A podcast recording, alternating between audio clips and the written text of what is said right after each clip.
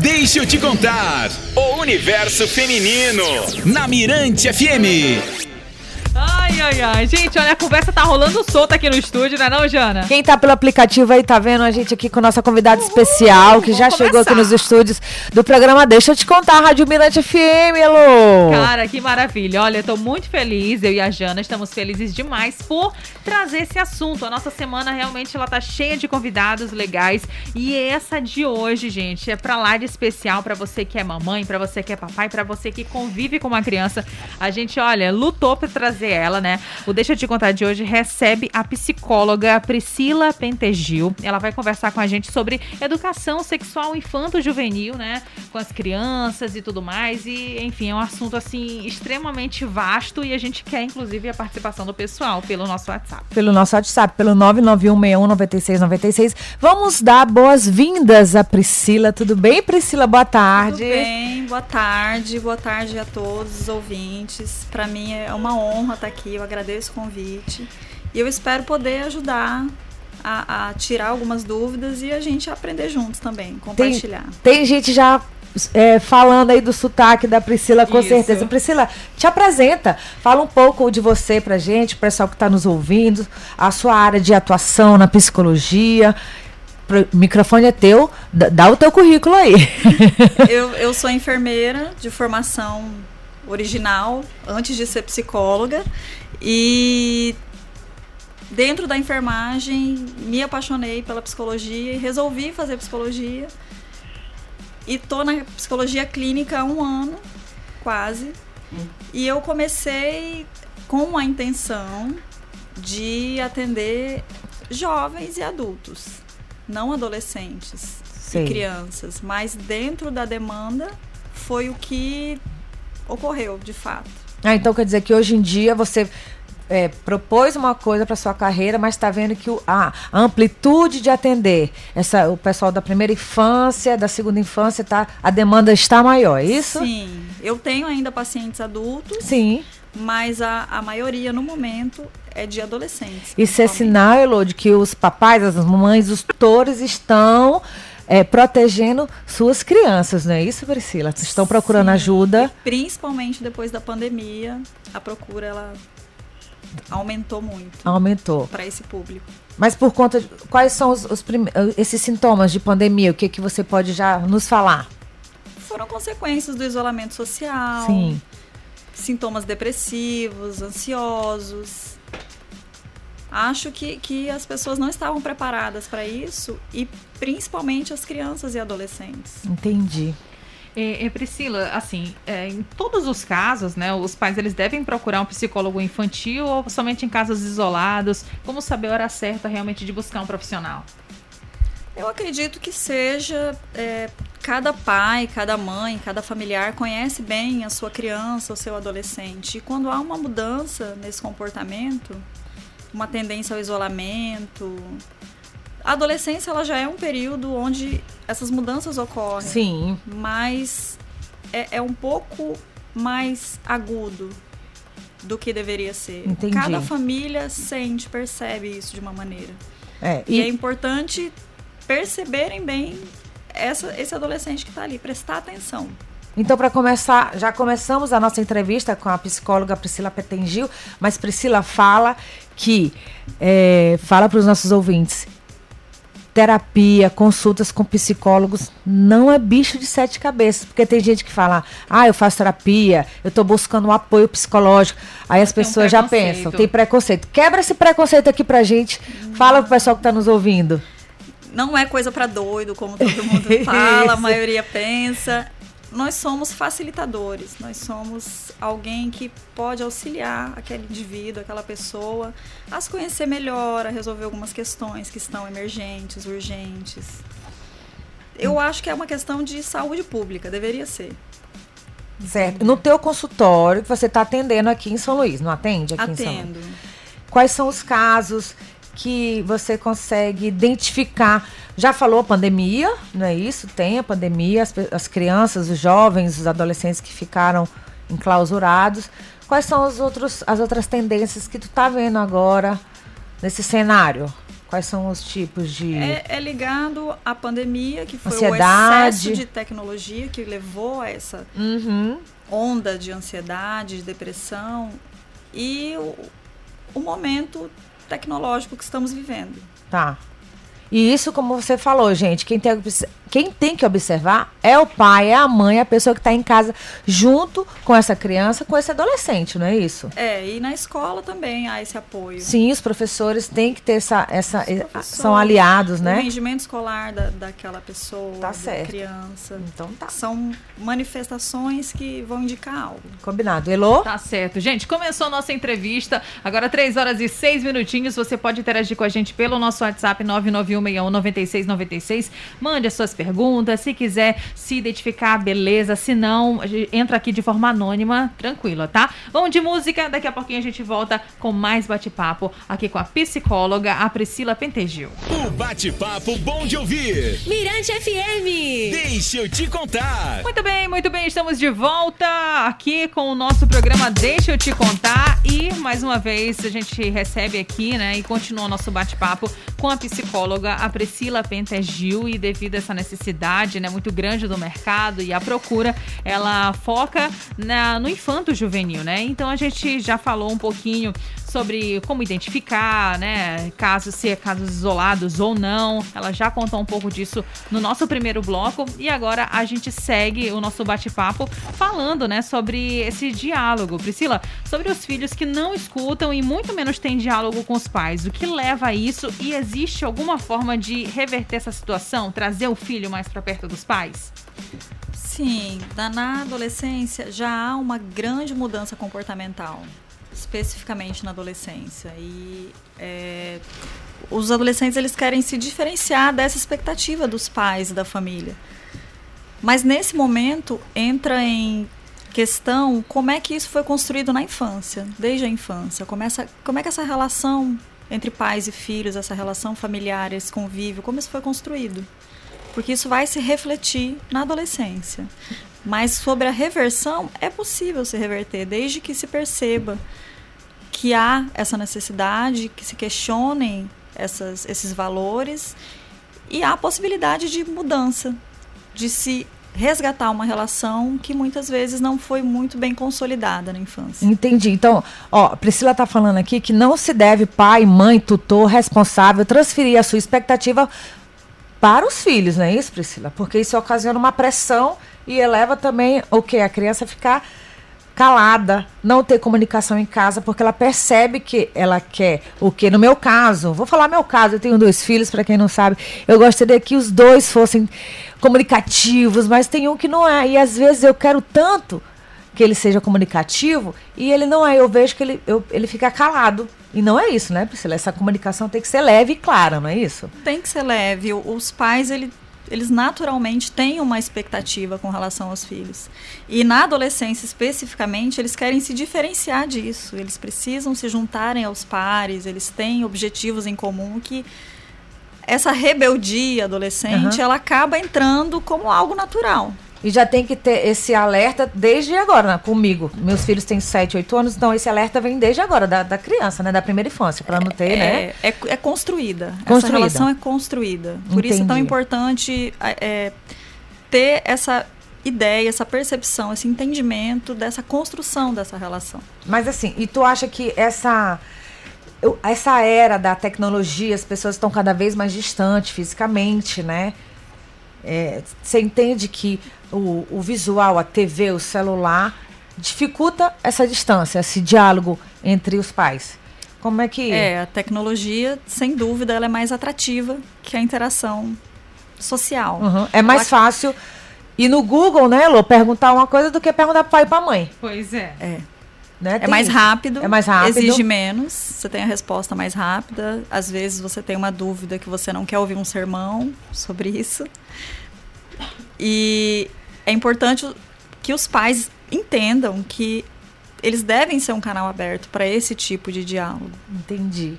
É, porque o, o- a internet está aí acessível a todos. Crianças têm, têm celular muito novas, não é, Lô? Vejo crianças. Quanto mais novinhas, Na verdade, quando tá ali no seu um ano, dois anos, a criança ela já tem um acesso àquilo ali e eles sabem mexer, gente. É, é, realmente incrível, né? Então vai chegando ali na parte da primeira infância, adolescência, uhum. já está extremamente conectado. Até que chega um ponto que a criança realmente ela, ela se fecha, né?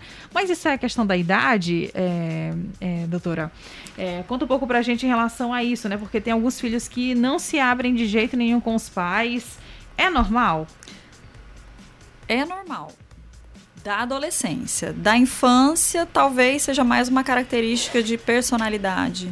Mas isso tudo pode ser quebrado, isso tudo pode ser modificado da melhor maneira possível. Mas é preciso ter consciência do que está acontecendo. Uhum. E qual o tipo de ferramenta que pode ajudar esse pai, essa mãe que está nos escutando agora, esse avô, essa avó, esse tutor, esse responsável que cuida de uma criança, de um adolescente? O que que eu posso fazer? Como é que eu posso ajudar? Eu posso é, fazer atividade física ao ar livre? Eu posso ler um bom livro?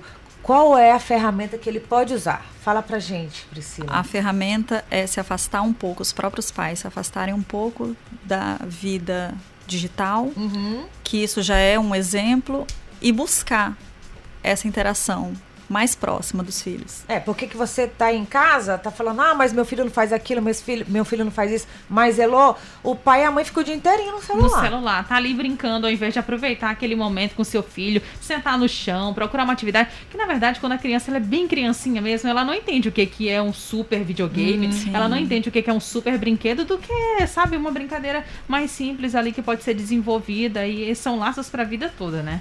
Eu tive um, um relato no consultório de um, uma mãe que ah. o filho tem 4, 5 anos e eles iam interagir juntos, iam a algum encontro, uhum. algum restaurante, e todas as outras crianças estavam com seus celulares e a criança, essa criança específica não. E acaba que, acabava que a criança ficava sem ter o que fazer. Qual era a opção da mãe, a solução? Entregava o aparelho para o filho. Entendi. Então, até para lutar contra essa era, essa que a revolução, acaba se sentindo excluída, né? Sim, ela acaba sem muita opção. Na realidade. É, porque tá todo mundo fazendo o mesmo e ela quer se incluir. Essa é. inclusão tecnológica, eu acho terrível. É, eu tenho em casa, se sentou na mesa para almoçar, para jantar, não se pega celular. Eu acho que isso é primordial. E também eu acho, quem está me escutando aí, eu e Elô, não deixa eu te contar, gente, tem que um pouco, né, Priscila, cortar o celular, porque tá demais. Tá é. demais. Celular, TV, é, videogame, fazer algum tipo de contrato. São a... condutas desafiadoras para os pais. Educar, minha gente, é difícil, né, Priscila? É difícil, demanda tempo, disponibilidade, Isso energia. Mesmo. Educar é uma coisa assim bem difícil. Mas vamos continuar aqui a nossa conversa, só que antes a gente vai oferecer uma água para Priscila e a gente tem que faturar, né, Lô? Isso mesmo, vamos de música, depois a gente fatura, beleza? Combinado. Mirante FM. O Espaço da Mulher está aqui. Deixa eu te contar. Muito bem, pessoal. De volta aqui na programação da Mirante, agora 10 horas e 37 minutinhos. Estamos recebendo aqui no Deixa eu te contar a psicóloga Priscila Petengil. E agora a gente volta com esse assunto polêmico, né? Estamos recebendo mensagens, recebemos também através do Instagram sobre namoro na juventude, na adolescência. E aí, doutora, me conta. E namoro na infância é comum? Como a gente pode abordar esse tema com o nosso filho, né, filha? Importante que isso seja abordado desde criança, mas respeitando a maturidade de, e o entendimento de cada fase.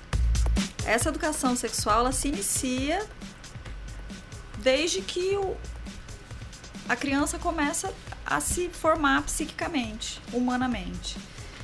E a gente deve alertar, ensinar e orientar, porque isso oferece até proteção para alguma questão de abuso sexual que possa ocorrer.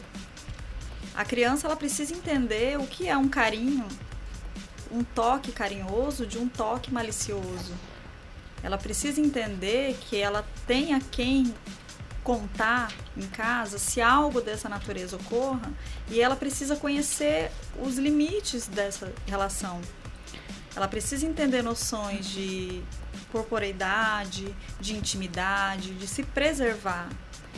É importante dizer por que a gente cobre as partes íntimas com uma criança. Qual é a diferença de um toque para higiene, para cuidado, de um toque malicioso? E cada família vai conseguir identificar qual é a melhor maneira de passar isso para uma criança. No diálogo, né? Sim. E, e, e Priscila, conta pra gente, né? Explica pro pai, pra mãe, pro responsável que está aqui Ana, ouvindo, é, qual é o primeiro sinal que aquela criança ela começa a demonstrar quando ela está sofrendo algum tipo de abuso? Ela pode mudar um comportamento de ficar mais calada, de se é uma criança que você auxilia na higiene, ela se recusar, ela apresentar alguma reação de medo, algo que seja característico desse tipo.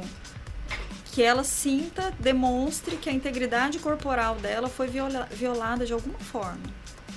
É muita sensibilidade do cuidador, do responsável pela criança. É necessário ampliar né, o nosso repertório para cuidar dessas crianças, né, Priscila? É, complementando ali o que ela perguntou, criança namora, doutora? Criança namora? Criança não namora. Pelo amor de Deus, gente, criança não namora. Eu vou levantar essa bandeira. Quem tá escutando a gente na rádio, quem tá escutando a gente no carro, quem tá escutando aí a gente em casa, criança não namora. Criança não namora. Criança não pode ter um relacionamento de namoro. Criança tem uma fantasia sobre gostar de um coleguinha. A gente vê isso, isso é comum. Mas é, você deve orientar sobre a sua criança, sobre o que é um relacionamento amoroso. Um relacionamento de amizade, onde há, onde há carinho entre crianças, é dito também como namoro, mas é, é, importante que os pais orientem que isso não é um namoro. Isso é um carinho, um bem-querer, uma amizade e não é um namoro. Não é um namoro você, o, a criança ajudar o coleguinha a carregar os livros, a menina a carregar, o, o coleguinha tá indo lá, ajuda a criança, a menina a carregar os livros né? E daí o pai já olha aquilo, ah, ela vai ser sua futura namorada, vai casar com ela. Gente, para com isso, por favor. Isso Criança... é aprender a ser gentil. Isso é gentileza, não é nem cavalheirismo, é espírito de coletividade. Eu acho que para mim cabe esse espírito de e coletividade. Isso é gentileza, é... aprender a ser gentil com os outros. E Elô falou, falou ali um assunto da agora que tem os parentes, né, Elô, que chegam e falam. E, e o namoradinho? Né, Lu? Tem dessa, tem dessa. Aquela tia que quer saber da sua vida. E aí, tá, tá namorando? Cadê o namoradinho? Aí se refere pra criança. Como é que a gente pode, Priscila, ajudar os nossos amigos que não têm filhos? Como é que a gente pode direcioná-los? Ou não faz esse tipo de pergunta? Ou não, como é que a gente deve agir em relação a esse tipo de situação? Bom, acho que com os amigos, com as outras pessoas, a gente não consegue fazer muita coisa, mas a gente consegue fazer com a nossa criança, a no, o nosso menor. É orientar que uma situação dessa realmente não é uma relação amorosa de homem e mulher, que isso não é um namoro, que quando ela ouça algo desse tipo, ela consiga ter esse discernimento. Mas também não é blindar a criança, né? Do, do que é a realidade. Não, ela vai é, é ouvir, é... ela vai encontrar as pessoas, vai ter essa brincadeirinha. Mas a gente já tenta explicar para a criança, olha, isso não é um namoro. Agora, então ela vai ouvir, ela vai continuar ouvindo. Isso. Vamos para os exemplos. Vamos. Eu vou começar, Priscila. Eu tenho dois rapazes em Delicados, casa. Né, eu tenho dois rapazes em casa e que realmente é, um deles, um dia desses me chegou reclamando que a amiguinha falou, mãe, é, que a amiguinha fala que, ah, eu vou namorar contigo, eu sou tua namorada, e ele chegou reclamando para mim, chateado, né? Que a amiguinha toda hora falava. E eles têm sete anos, sete, oito anos, respectivamente. E, mas eu vi que a mãe insiste, sabe, Elô? Ah, fulano, o Heitor vai namorar com fulano, o Heitor vai namorar com fulana. E vem desde os pais, Elô, esse negócio, pai e mãe. O, o incentivo, o incentivo, né? né? E também é uma sociedade patriarcal e machista, sabe, Priscila? Que também é importante tratar que os meninos não precisam ter muitas namoradas. Não vem, não vem, não precisa disso, gente. A gente tem que quebrar isso. Não é verdade? Isso é cultural. Cultural. Cultural. E nós estamos vivendo uma sexualização precoce. E aí é só a gente olhar para o que está acontecendo culturalmente no nosso cenário. Uhum. É uma banalização de, de danças sexuais, músicas, vestimenta. As crianças estão sendo adultizadas. Vamos deixar a criança ser criança. Ser criança. Depois, claro, como Elô falou, não tem que blindar, tem que explicar. Isso. Explicar. A partir de qual idade pode chegar propriamente disso? Porque quando é, é bem criancinha, né? É, a gente tem aquela, aquela, aquela informação que a gente passa para a criança totalmente lúdica, né? Mas qual o momento, assim, que a gente tem que começar a falar um pouco mais sério com a criança para ela entender determinados tipos de coisa? O que é sexo, menino, menina, essas coisas. Na primeira infância, que vai ali até os seis anos de idade, você pode falar de maneira mais lúdica, fazer a, a criança ter ideia desse tipo de contato. E a partir de seis anos e ali entrando na, na pré-adolescência, eu acho que as coisas já podem ser melhor elucidadas. Claro que respeitando o, o, o amadurecimento de cada pessoa. Isso, o pai, a mãe, o, o educador, ele tem essa sensibilidade. O que, que a criança vai entender? Ela está preparada para ouvir certas coisas da maneira que eu quero falar? E ver a melhor maneira de que ela entenda isso. E não é só, gente, lembrando que não é só a escola que tem esse papel. Priscila já tinha comentado aqui, é, ela já nos comentou que o- é importantíssimo o papel da escola, mas é o papel do pai, da mãe, do tutor dessa criança, desse adolescente, é primordial. Não é só deixar jogar para a escola iniciação sexual, sabe, Elô? Tem que ser o pai e a mãe em conjunto com a escola, aonde a criança é, faz atividade, o extracurricular, contar com a ajuda desses, dessas pessoas para entender se alguma situação está ocorrendo com a criança, em relação ao abuso, em relação à insistência de namoro. Sabemos que as meninas estão mais afloradas, né, Priscila? São, mas as meninas elas amadurecem neurologicamente, psiquicamente mais rápido que os meninos. Então, Isso é um fato. então as meninas que estão mais É natural, é fisiológico. já, né? É. Desperta. Já. Nós amadurece- amadurecemos mais rápido. E é essencial essa educação sexual na formação do ser. Tá certo, gente. Diálogo é a chave de tudo. Fica a dica aí. Perfeito, fica a dica. Olha, tem gente colocando aqui hashtag criança não namora. O Concordo. pessoal interagindo aqui pelas nossas redes sociais e também o WhatsApp 991619696. Vamos de música? Daqui a pouquinho tem mais aqui com a gente a Priscila Pentegil, psicóloga. Deixa eu te contar. O universo feminino. Na Mirante FM.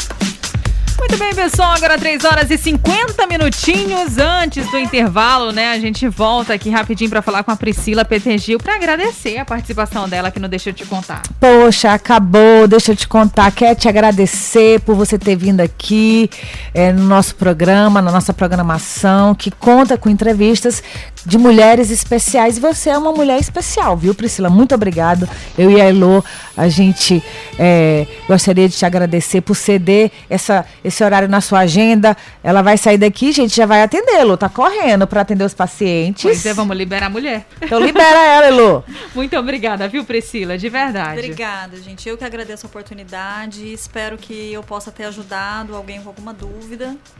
E eu queria deixar só o recado de que a educação sexual infantil ela é muito importante, ela é necessária. E isso serve para proteção. A, a criança ela só vai conseguir identificar algo que ela saiba que seja. Conversando. Conversando. E, ah, sei lá, alguém que tá ouvindo aqui, gostou muito da entrevista, quer entrar em contato com você, quer te contratar, quais são os meios? Conta pra gente. Eu atendo na clínica 3F, que é um complexo onde existem vários profissionais Sim. e ali tem a, a sala da psicologia que eu tô lá e tem o Instagram que é Priscila Petengil underline psi. Aí soletra? Soletra, soletra, pro pessoal, pro pessoal. Que o sobrenome é difícil, é Priscila com SC dois L's, Petengil com dois T's e dois L's no final. Esse No sobrenome é de onde, Priscila? Como é em inglês, mas eu já sou da parte que não é da ah, tá. Olha, para quem baixou o aplicativo e está nos acompanhando, a Priscila está aqui do nosso lado. Daqui a pouco nós vamos colocar uma foto. Eu estou do lado de duas loiras maravilhosas. É verdade. Reinando única absoluta, que é a morena né? do time. Alguns cabelos brancos, mas enfim. aí daqui a pouco nós vamos colocar a foto lá no, no Instagram da rádio, yes. do ícone do, o do ícone laranja. da rádio? Do ícone azul. Azul. ah, não, Jana. Não, não, não. Não vai me confundir, não. Aí a gente vai marcar o arroba da Priscila. Quem quiser segui-la, só seguir, tá bom? Obrigada. Deixa teu número de, de contato lá do, do, consultório. Tem número de contato? Tem. Se quiser marcar consulta? Tem. Aceita plano? Ainda não, gente. já, já tentei me, me, credenciar com o plano, mas é, não consegui ainda. Tá, mas deixa teu número aí. Vende teu peixe. 99180-5266. Então tá dado o recado. Quem quiser marcar uma consulta, é, começar a sua terapia, Priscila Pentengil tá aí é, mostrando seu trabalho. Priscila, é, fala de novo só a sua área que você está focada mais agora. Qual é a sua área que você está focando? O foco pela demanda está sendo adolescentes, Pronto. mas também atendo adultos. Tá dando recado. Tá aí, convite feito. Muito obrigada mais Eu uma vez. Eu que agradeço. Então, gente, ó, a gente precisa faturar, pagar as contas, né? Vamos pro intervalo, já já a gente volta com muito mais. Deixa eu te contar. Deixa eu te contar. Na Mirante FM.